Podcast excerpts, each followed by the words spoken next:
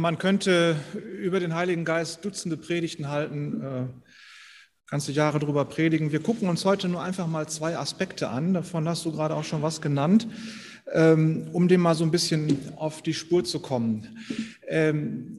Es gibt ja viele Arten von Begeisterung. Es gibt Leute, die äh, begeistern sich für ihre historische Telefonkartensammlung oder so. Manche sind jetzt schon ganz begeistert und warten auf die Europameisterschaft im Fußball. Ähm, da ist auch immer sehr viel Begeisterung zu spüren. Gestern Abend äh, war der äh, ESC, dieser Song-Dingsbums Lieder Contest da der europäische, da war auch unheimlich viel Begeisterung zu spüren, obwohl das auch manchmal frage ich mich, warum. Manches von der Musik war wirklich schlecht, aber egal. Man hat mit großer Begeisterung auch äh, komische Sachen gemacht da. Gut. Ähm, also Begeisterung der Welt ist ja eigentlich nichts Schlimmes, weil das bewegt einen. Da werden Kräfte freigesetzt, ob da nun körperliche Kräfte im Sport sind oder geistige Kräfte, äh, wenn man sich mit irgendwelchen äh, Dingen beschäftigt. Das ist ja äh, nichts Schlechtes. Es kann aber passieren, dass die Begeisterung überschwappt und dann etwas passiert, was nicht so wirklich hilfreich ist. Jetzt war gestern Abend im Fernsehen, da ist irgendwie im Rahmen oder am Rande eines Fußballspiels sind wieder die Fans aufeinander losgegangen. Da ist die Begeisterung in Gewalt umgeschlagen und das ist dann halt nicht schön. Ähm, letzten Samstag, da haben wir unser Enkelchen besucht und in Lippstadt, da war die Inzidenz schon so unten, dass man draußen sitzen konnte in den Cafés und da haben wir auch einen Platz ergattert auf dem äh, äh, Rathausplatz und da war eine eine äh, Kundgebung von Impfgegnern. Die waren auch sehr begeistert dabei, äh, sehr ernst. Also es war schon ein bisschen sehr angespannt, auch die Stimmung, die da herrschte. Aber sie waren begeistert, begeistert von ihrem Thema. Beurteile ich jetzt nicht, aber es ist schon so ein bisschen merkwürdig, wenn da noch so Verschwörungstheorien dazukommen. Das wird dann schon irgendwie gespenstisch wenn man so den Eindruck bekommt, ähm, da ist einer von einer Sache so begeistert oder besetzt, bes besessen geradezu, dass er irgendwie abdriftet in eine Parallelwelt, die nicht meine ist. Kann ja sein, dass ich in der falschen Welt lebe, aber das ist so ein bisschen sehr gespenstisch, wenn sowas passiert. Und da merkt man, dass äh, der Geist der Welt äh, oder die verschiedenen Geister der Welt, von denen wir getrieben und begeistert sein können, nicht unbedingt immer nur was Positives sind. Und äh, man merkt dann manchmal, dass so ein Getriebener oder das so Getriebene so das, das Leben einschränken, dass das Leben eng gemacht wird oder dass auch andere, äh, die diesen Menschen begegnen, die dann so über äh, hätte ich beinahe gesagt, sind, getrieben sind, dass denen das Leben auch eng gemacht wird. Und das taucht in allen möglichen Beziehungen und Belangen dieser Welt auf. Oder taucht auch in der christlichen Gemeinde auf überall da, wo das Leben eng gemacht wird, da muss man mal genau hingucken, ob denn da der Heilige Geist oder nicht doch irgendwie ein Geist der Welt unterwegs ist. Der Geist aus Gott wirkt nämlich anders. In 2. Korinther schreibt Paulus, wo der Geist des Herrn ist, da ist Freiheit. Wo der Geist des Herrn ist, da ist Freiheit. Könnte man im Umkehrschluss sagen, da wo Unfreiheit geschieht, da wo ja das Leben eng gemacht wird oder wo man sich selber das Leben eng macht, das kann irgendwie nicht der Geist Gottes sein, denn das ist das Gegenteil von Freiheit. Ähm, jeder Geist, der Leben einschränkt, das kann irgendwie nicht der Heilige Geist sein. Und da müssen wir auch als Gemeinde, als Christen sehr fein drauf aufpassen, wenn wir über irgendwelche Themen diskutieren, wenn wir irgendetwas tun. Ähm, geschieht da durch Freiheit? Und wenn ja, wie sieht die aus? Müssen wir mal genau gucken. Ähm, das wäre ein wichtiger äh, Aspekt, mal zu gucken, wes Geistes Kinder wir sind, ob da Freiheit geschieht oder nicht.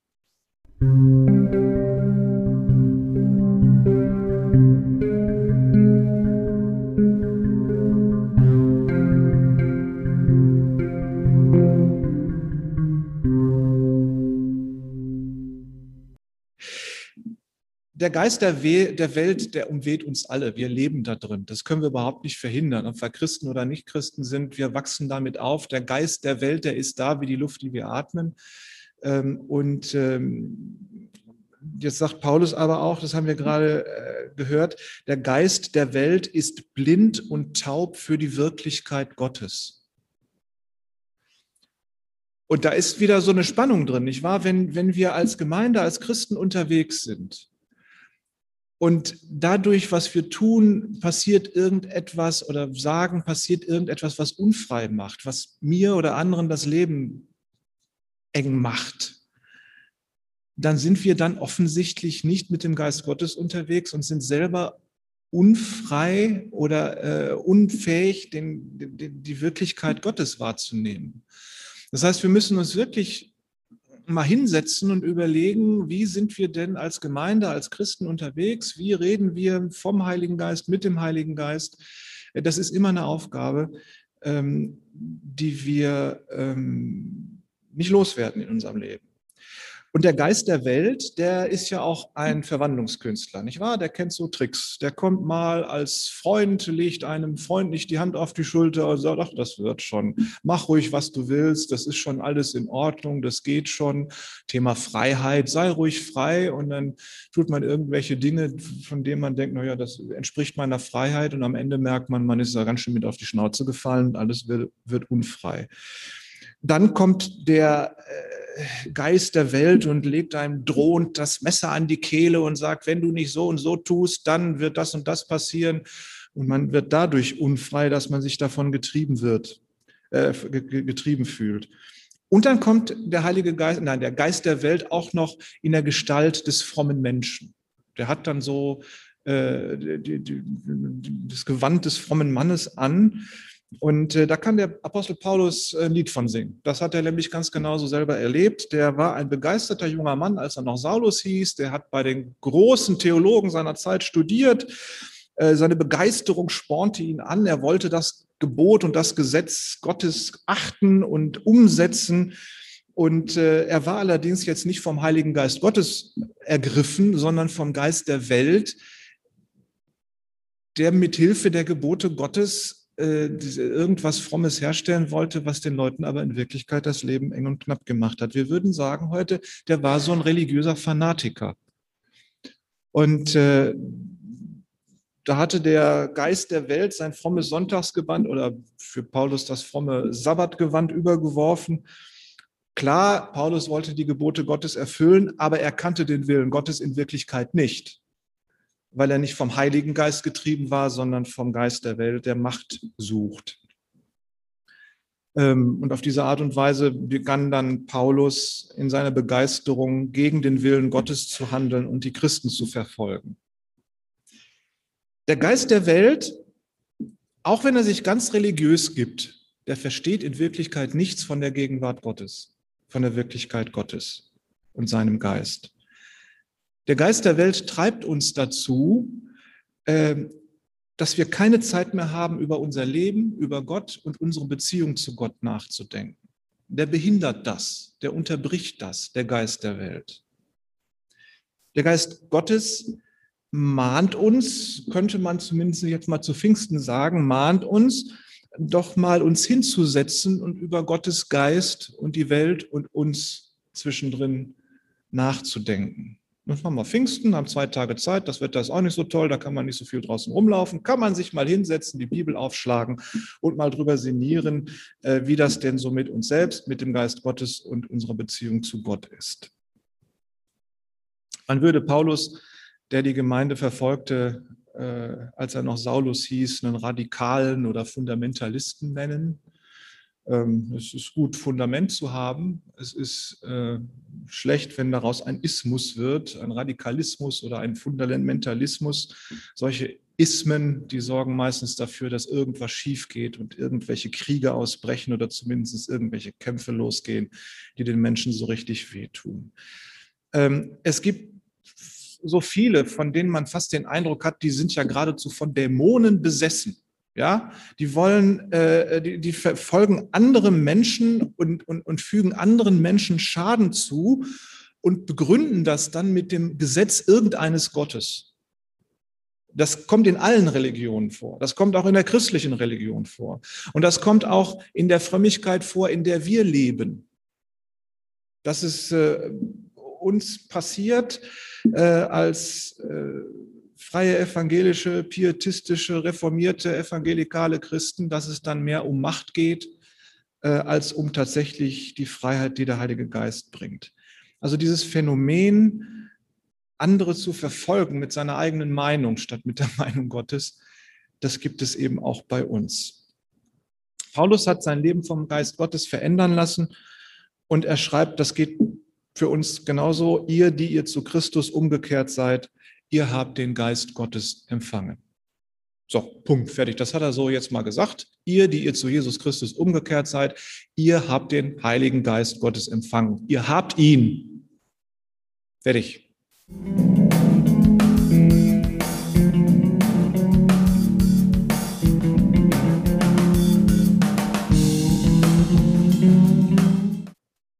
Nun gibt es auch in unserer Frömmigkeit manche, die sagen ganz fromm, du musst um den Heiligen Geist Gottes flehen, du musst dein Leben zubereiten, du musst dich reinigen und heiligen.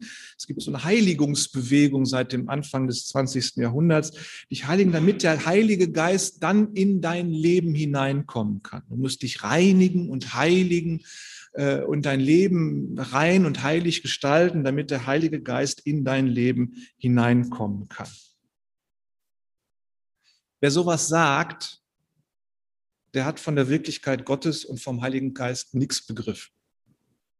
Das ist wahrlich der Geist der Welt, der uns solche Aufgaben stellen will und uns auf diese Art und Weise behindert, tatsächlich den Heiligen Geist dankbar zu empfangen. Weil das schaffen wir sowieso nicht uns, wenn wir in dieser Welt drin sind, so zu reinigen und zu heiligen, unser Leben mit seiner Vergangenheit und unserer Gegenwart und der Zukunft so zu gestalten, dass wir es würdig wären, tatsächlich sozusagen äh, in den Thronsaal Gottes höchstpersönlich einzureiten und dann genauso heilig zu sein wie Gott, damit wir den Heiligen Geist empfangen.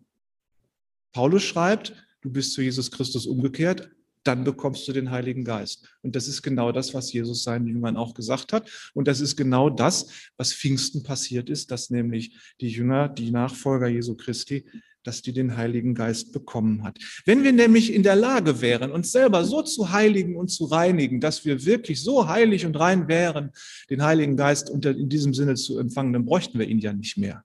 Dann wären wir ja selber heilig. Was hier tatsächlich passiert mit dem Heiligen Geist, wenn Gott ihn uns schenkt, weil wir an Jesus Christus glauben, das ist wieder das, was ich schon hin und wieder betont habe, nämlich die göttliche Umkehrung der Verhältnisse. Wir sind nicht heilig, wir sind nicht rein. Unser Leben ist durchzogen von Sünde. Und dann gibt Gott seinen Heiligen Geist in unser Leben hinein und dadurch macht er uns heilig, rein und frei. Das heißt, Gott macht aus uns die wir unwürdig sind, in seinem Heiligtum zu stehen. Gott macht aus uns, die wir unrein und unheilig sind, heilige, reine Nachfolger Jesu Christi durch das Geschenk des Heiligen Geistes. Das muss man sich mal vorstellen. Gott, der normalerweise mit Sünde nichts zu tun haben kann. Das sind zwei verschiedene Konzepte. Das funktioniert einfach nicht. Gott schaut einfach mal bei uns darüber hinweg, dass wir Sünder sind und unheilig und unrein. Er schaut einfach mal drüber hinweg und schenkt uns trotzdem seinen Heiligen Geist und macht uns damit heilig äh, und rein. Das ist ein riesengroßes Geschenk. Das muss man sich hin und wieder mal, also wenn die Frage ist, wes Geistes Kinder wir sind, es bleibt uns nichts anderes übrig, als Kinder des Heiligen Geistes zu sein, weil Gott dazu will.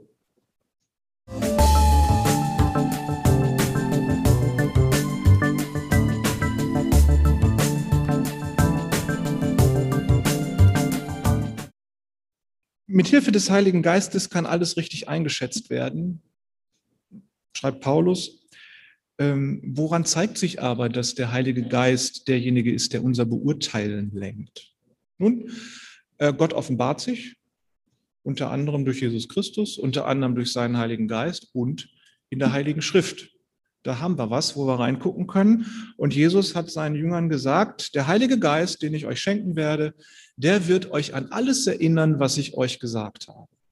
Nun, haben wir die Bibel, sind die Evangelien, steht drin, was Jesus gesagt hat. Sollten wir die Evangelien studieren und das Wort Gottes im Alten und Neuen Testament so prinzipiell, damit wir überhaupt was im Kopf haben, woran der Heilige Geist uns erinnern kann, was Jesus gesagt hat. Das heißt, wir setzen uns hin, Pfingsten, zwei Tage, schlechtes Wetter, Bibel aufschlagen, in die Bibel gucken und äh, entdecken, was der Heilige Geist uns durch sein Wort sagt, durch das Wort Gottes sagt. Und daran können wir dann gucken, äh, auf welcher Basis, auf welcher Grundlage wir die Dinge in dieser Welt beurteilen. Weil das ist so eine theologische Grundhaltung, die müssen wir uns vielleicht hin und wieder mal klar machen. Ähm, eine theologische Grundhaltung, dass die Bibel die Welt beurteilt und nicht die Welt die Bibel. Ja? Also wir gucken durch die Bibel auf die Welt und analysieren die Welt durch das Wort der Bibel und nicht umgekehrt. Nicht wir gucken durch die Welt auf die Bibel und verstehen die Bibel so, wie die Welt sie gerne hätte, sondern umgekehrt. Wir gucken durch die Bibel und äh, durch den Heiligen Geist quasi und äh, äh, beurteilen dadurch die Welt. Das ist das, was Paulus schreibt am Ende dieses Verses, was wir gerade gelesen haben. Wir sind diejenigen, die durch den Heiligen Geist diese Welt beurteilen. Und unser Sinn ist der Sinn Jesu Christi. Wenn wir also in die Bibel reingucken, dann tun wir das mit dem Sinn Jesu Christi. Wir haben dann sozusagen die Jesusbrille auf. Und die Jesusbrille ist die, äh, er sagt ja, dass alle Gesetze und Propheten zusammengefasst oder erfüllt sind durch das Doppelgebot der Liebe.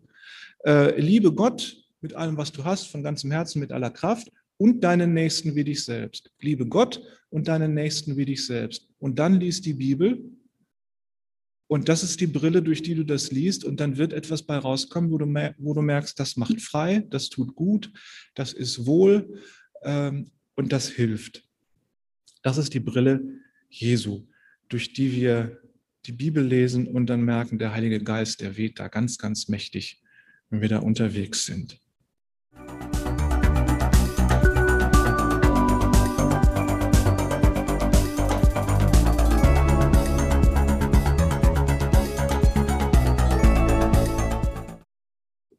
Ein zweiter Punkt, den wir uns heute noch angucken, ganz knapp, das hattest du gerade schon erwähnt, Römer 8, 26 und 27, der Geist Gottes steht uns dabei, wo wir selbst unfähig sind. Wir wissen ja nicht einmal, was wir beten sollen. Und wir wissen auch nicht, wie wir unser Gebet in angemessener Weise vor Gott bringen. Doch der Geist selbst tritt mit Flehen und Seufzen für uns ein. Das geschieht in einer Weise, die nicht in Worte zu fassen ist. Aber Gott weiß ja, was in unserem Herzen vorgeht. Er versteht, worum es dem Geist geht. Denn der Geist tritt vor Gott für die Heiligen ein. Das heißt, der Heilige Geist hilft uns zu beten. Gucken wir uns das mal an. Ich bin damit hier aufgewachsen mit, äh, mit dem Gebet und da hieß es immer, also erstmal danken. Ne? Als höflicher kleiner Junge muss man erstmal Danke sagen. Aber da fängt das Problem ja schon an. Wofür muss ich denn überhaupt danken? Also wir wissen, wir gehen davon aus, jetzt hier im Moment handelt Gott in deinem Leben und in meinem Leben. Aber was er da jetzt genau tut, weiß ich nicht. Deswegen kann ich nicht konkret dafür danken, was er gerade tut. Ich verstehe es nicht. Keine Ahnung. Ich kann allgemein sagen, Herr, ich bin dir dankbar. Aber das ist doch schon sehr, sehr armselig, ne? Wenn ich davon ausgehe, dass Gott, der Beherrscher, der Herrscher, der Schöpfer äh, der Welt überall unterwegs ist und sich mit mir, kleinen Menschen, beschäftigt und mein Leben auch äh, in der Hand hält und regelt. Und, und da sage ich nur so ganz allgemein, danke. Was ein Glück, dass wir den Heiligen Geist haben, der genau weiß, was gerade abläuft und in welcher Art und Weise Gott äh, an uns und an euch handelt. Und der wird diesen Dank, der würdig ist, vor Gott zu sein, und den wir Gott schulden, der wird diesen Dank zu Gott tragen. Das ist schon mal ganz schön, dass er mehr weiß als ich, was Gott gerade tut. Das Blöde ist ja, wir können Gott meistens nur für das danken, was wir schon erlebt haben. Also äh, man merkt ja erst in der Rückschau, wo Gott überhaupt alle eingegriffen hat. Ja, also äh, ihr kennt euer Leben und wenn ihr euch mal hinsetzt und zurückschaut, dann werdet ihr viele Punkte in eurem Leben entdecken, wo ihr sagt, oh ja, da hat Gott eingegriffen. Das ist zwar möglicherweise für euch eine schwierige Situation gewesen, ähm, aber am Ende ist was Gutes bei rausgekommen. Das ist dann immer noch eine schwierige Situation, auch im Rückblick. Aber das, was man während der schwierigen Situation nicht sehen konnte, dass Gott nämlich da drin gehandelt hat, das kann man hinterher sehen. Also alle, die ihr gerade in einer schwierigen Situation steckt, es kann gut sein, dass Gott gerade ganz mächtig äh, mit seinem Heiligen Geist am Wehen ist und man das blöderweise aber erst am Ende sieht. Ich habe am vergangenen Montag äh, mit der neuen Pastorin von Köpners Kirche zusammengesessen. Schönen Gruß. Das war sehr angenehm. Evelyn Fließ Strom. Und wir haben uns natürlich auch so ein bisschen erzählt aus unseren äh, Diensten, aus dem Gemeindeleben, auch das, was wir so schon alles erlebt haben. Und da haben wir auch beide feststellen müssen, ähm, es hat immer Situationen, immer mal wieder Situationen in unserem Leben gegeben, die wollten wir nicht haben. Die waren richtig, richtig schlimm. Das hat richtig, richtig wehgetan und das hat uns krank gemacht. Da sind wir dran krank bis heute. Aber plötzlich fällt uns auch auf, dass das, was wir da gelitten haben, quasi der Humus ist, für etwas, was Gott gepflanzt hat und dann ist daraus etwas Gutes gewachsen. Dann tut das immer noch weh, dahin zurückzugucken. Aber trotzdem hat Gott etwas Gutes daraus gemacht. Und als wir uns das erzählt haben, haben wir uns angeguckt und waren dankbar. Und konnten Gott nur danken für das, was er in unserem Leben getan hat, auch wenn es manchmal wirklich schmerzlich ist. Aber Gott handelt in eurem Leben. Und wenn ihr zurückblicken werdet, dann werdet ihr merken, dass der Heilige Geist in eurem Leben wirkt und weht. Nehmt euch mal Zeit, guckt zurück und dann werdet ihr entdecken, ähm, wo Gott in eurem Leben gehandelt hat. Und dankbar sein könnt. Das andere, wenn man Gott etwas bitten will, das ist ja schon mal noch wieder so eine Frage, nicht? Dass man Gott möglicherweise was bittet, was er gar nicht will. Und das ist ja per, per Definition Sünde. So, was mache ich jetzt also, wenn ich jetzt da sitze und ich habe einen Gedanken und denke, ja, das ist genau richtig und das kann doch Gott nur wollen und das kann doch nur im Sinne Gottes sein. Ist es aber in Wirklichkeit nicht. Nur ich kann es nicht verstehen, weil ich eben diesen weiten Blick und das Wissen und die Allmacht und Allwissenheit Gottes nicht habe. Und dann denke ich, na ja, das müsste so eigentlich richtig sein. Und dann bete ich das. Und dann kommt das ungefiltert vor den Thron Gottes. Ja, wenn das Sünde ist, was ich da gebetet habe, dann kommt sofort der Blitz vom Thron Gottes und erschlägt mich. Glücklicherweise haben wir aber den Heiligen Geist, der dann zu Gott hingeht und sagt, du kennst ihn ja. Er meint's gut. So, das heißt, der Heilige Geist ist für uns auch Anwalt vor Gott, um unsere, unsere Herzen zu verstehen, unsere Gedanken und Gefühle zu verstehen und das auf eine Art und Weise vorzubringen, dass dabei für uns Frieden entsteht und nicht der Zorn Gottes. Ähm, das ist auch so eine Schwäche von uns, dass wir in bestimmten Situationen meinen, den Willen Gottes zu kennen und in Wirklichkeit ist das nicht. Achtet mal darauf, wie oft ihr versucht seid, so ein Gebet zu sagen wie, ach Herr, du weißt ja, und dann kommt so etwas, wo man denkt, das müsste Gott doch eigentlich so genauso sehen wie ich. Oder so ein Gebet, das anfängt, ach Herr, du bist ja. Und dann schreiben wir Gott irgendetwas zu, irgendeine Eigenschaft, die wir eigentlich selber gerne hätten, die wir für positiv halten. In Wirklichkeit ist das aber unsere Zuschreibung Gott gegenüber und Gott ist so nicht. Das heißt, achtet mal darauf, wo wir Gefahr laufen, so zu beten, so dass wir, dass, dass wir Gott sowas unterschieben, unsere eigene Meinung irgendwie unterschieben, äh, weil wir es gut meinen, klar. Aber äh, Gott ist eben größer als wir. Wir haben also die Schwäche, dass wir in bestimmten Situationen das Falsche beten und Gott eigentlich zornig machen müsste. Und da ist dann glücklicherweise der Heilige Geist dazwischen.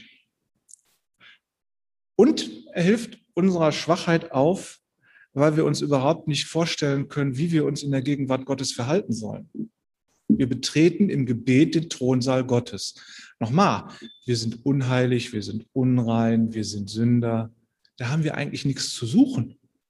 So, stellt euch vor, wir würden einfach in den Thronsaal Gottes reintrampeln, wie so eine Horde Touristen in irgendwie, weiß ich nicht, den Buckingham Palast, ins Frühstückszimmer der Königin von England oder so. Das wäre peinlich.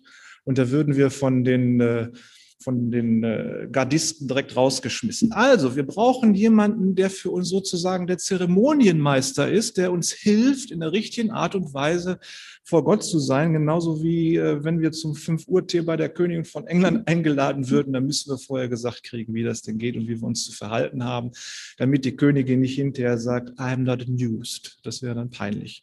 Das heißt, der Heilige Geist vertritt uns vor Gott und nimmt uns mit in die Gegenwart Gottes und sorgt dafür, dass das gut geht, weil wir tatsächlich dem Heiligen begegnen und vor den Heiligen hintreten, äh, wenn wir beten.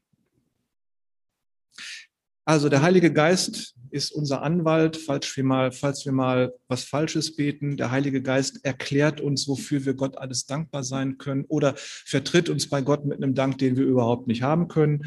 Ähm, und er ist unser Zeremonienmeister, damit wir überhaupt in der Gegenwart Gottes sein können.